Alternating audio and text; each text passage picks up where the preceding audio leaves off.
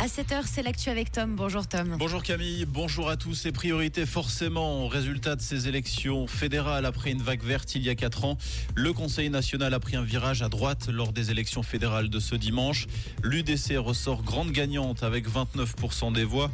La formation conservatrice devance le Parti socialiste avec 18%, le centre et le PLR avec respectivement 14,6 et 14,4% des suffrages.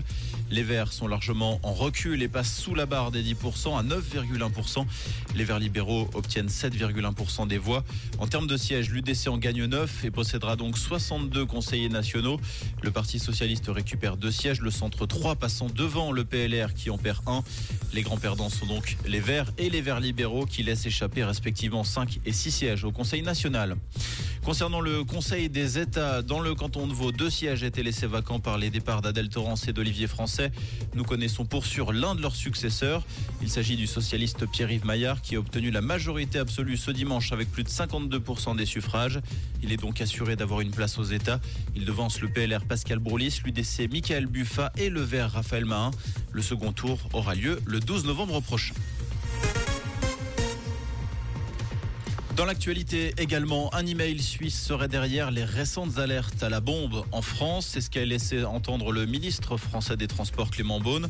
Depuis mercredi, près de 70 fausses alertes à la bombe ont visé des aéroports français, mais également certains établissements publics comme le château de Versailles. Tous ces emails étaient envoyés depuis la Suisse. Au total, plus de 60 enquêtes ont été ouvertes. Dans la bande de Gaza, alors que les frappes s'intensifient en vue d'une offensive terrestre des troupes israéliennes, un deuxième convoi humanitaire est en approche. 17 camions ont passé hier le point de passage de Rafah entre l'Égypte et le territoire palestinien. Pour l'heure, les bilans humains font état de plus de 4600 personnes tuées à Gaza. Côté israélien, le bilan se monte à plus de 1400 morts, dont 300 soldats. Mauvaise opération pour le LHC à domicile. Les Lausannois sont inclinés 5-4 après prolongation hier soir face au SC Berne. Au classement, les Lions dégringolent à la 9e place avant le deuxième derby de la saison. Ce sera face à Genève. Ce sera demain soir. Comprendre ce qui se passe en Suisse romande et dans le monde, c'est aussi sur Rouge. Rouge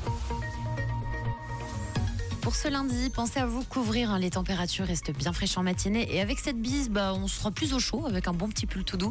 On a 7 degrés à Epany, 8 degrés à Estavayer et 9 degrés à Pris ce matin.